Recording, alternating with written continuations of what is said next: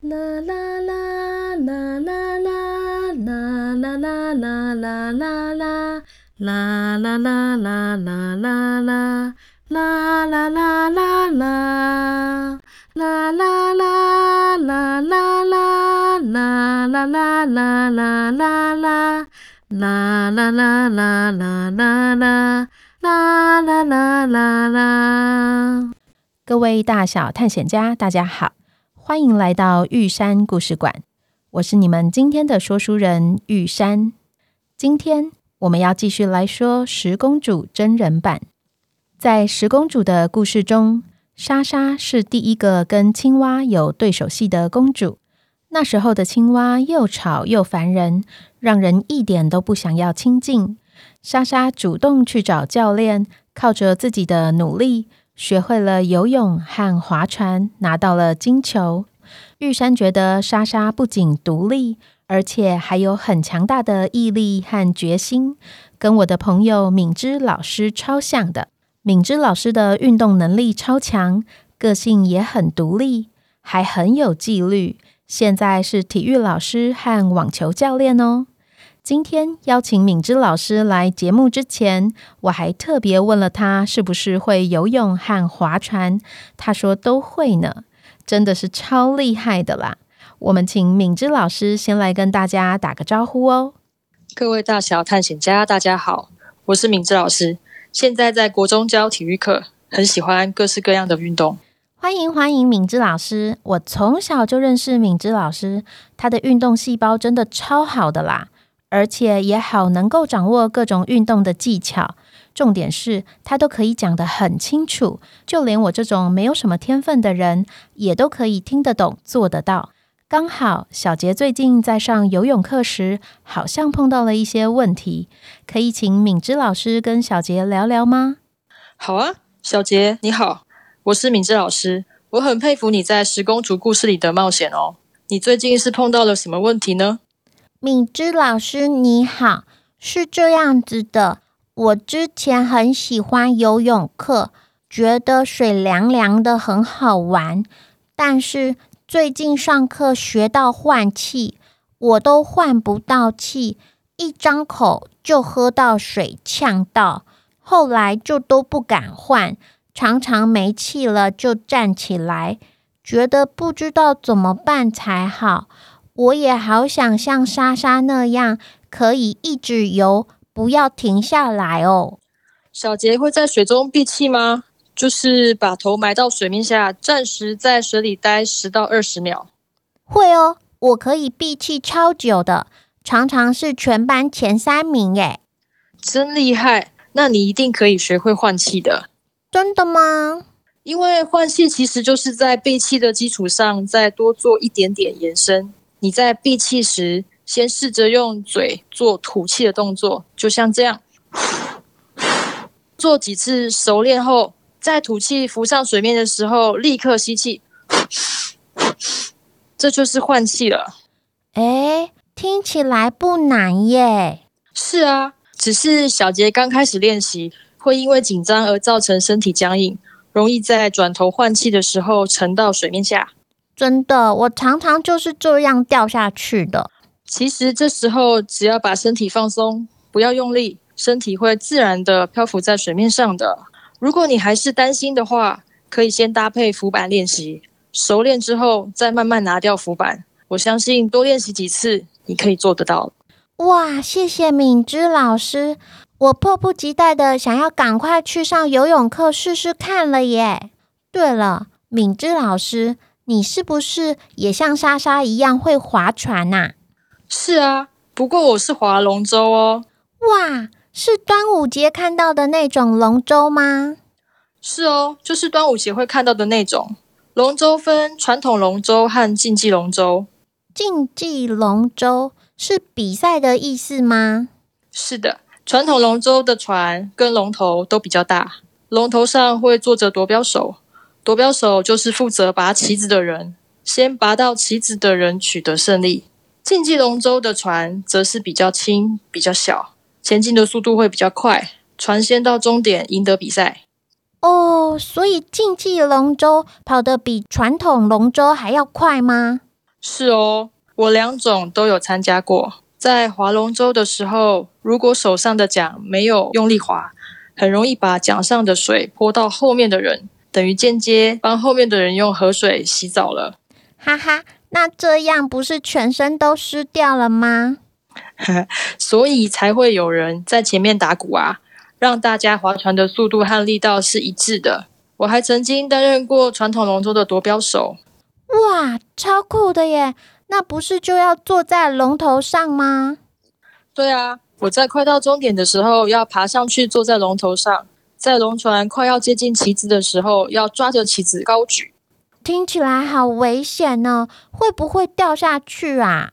所以坐在龙头上的时候，会用一只手拉住绑在龙头上的绳子，另一只手夺旗，手要很有力气，而且身体要保持平衡，才不会掉下去。在准备夺旗时，我的全心全意都放在那只旗子上哦。其他船的前进跟速度都要交给其他划船的队友了。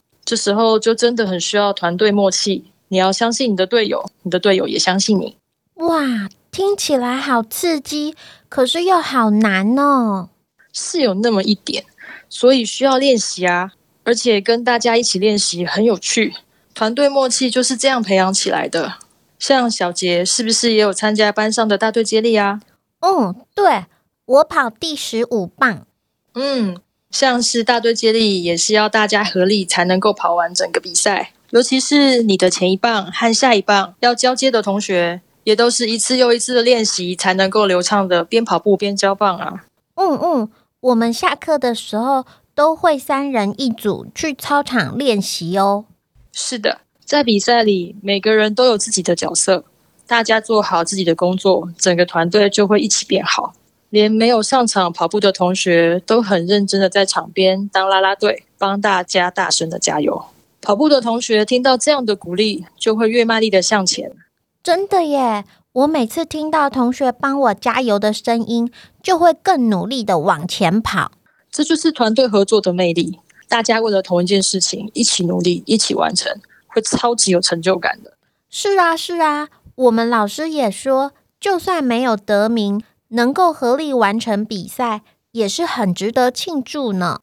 哦，对了，前阵子我有跟妈妈一起看奥运转播。有些人输掉比赛，哭得好伤心哦。我也好为他们感到难过，觉得很舍不得。奥运是全球转播的，如何在众多观众的关注下还能专注自己的比赛，是一件很不容易的事。我们真的都要为这些选手喝彩。嗯，他们真的好厉害哦！我光是在家里看电视就很紧张了，他们可是要上场的人呢。在运动场上的比赛，时常要面对输赢。有的时候，自己明明已经很努力了，却还是没有赢，真的会很难过啊。对呀，妈妈说，很多选手都是从很小的时候就开始练习，花了这么多的时间和力气，却输了，一定很伤心。但也是在这样的时候，我们有机会练习胜不骄、败不馁的平常心。赢了可以开心，但不骄傲；输了也不要气馁，打起精神来检讨自己的失误，看看哪里可以再更好，接着再练习。就在这样的过程中，我们一次比一次更好，也一次比一次更能够面对输赢。就像是小杰在生活中会遇到很多开心跟不开心的事情，也是要练习接受跟面对一样。哦，原来。运动比赛就是生活啊，敏芝老师，谢谢你。你这样说，我就觉得没有那么难过了，因为继续努力，下次还有机会啊。是的，小杰加油！嗯嗯，谢谢敏芝老师，很谢谢敏芝老师今天特别抽空来跟我们聊运动哦。我觉得敏芝老师说的超有道理的。团队合作和平常心的锻炼，真的是运动比赛带给我们很珍贵的礼物。各位大小探险家，你是不是跟玉山和小杰一样，想要赶快去运动，而且更了解了运动比赛的意义了呢？对了，如果大家觉得敏之老师的声音听起来有点远，那是因为他真的在很远哦。录音的当天，玉山在台北，敏芝老师可是在高雄呢，所以这也是玉山故事馆第一次尝试远距录音哦。还有。玉山特别将这集的节目安排在教师节播出，是因为玉山在念书的时候碰到很多跟敏芝老师一样有耐心又有热忱的老师，非常谢谢这些老师坚守岗位的无私付出，所以想要趁今天祝福敏芝老师和所有的老师教师节快乐。不知道大小探险家们是不是也有想要感谢的老师呢？要记得跟老师说哦。今天的节目就到这里告一段落。下一位玉山要介绍的公主会在国庆日出现哦。国庆日是国家的生日，而这位公主的特质是和她相处后，仿佛就拥有了新生的喜悦，或是重生的勇气。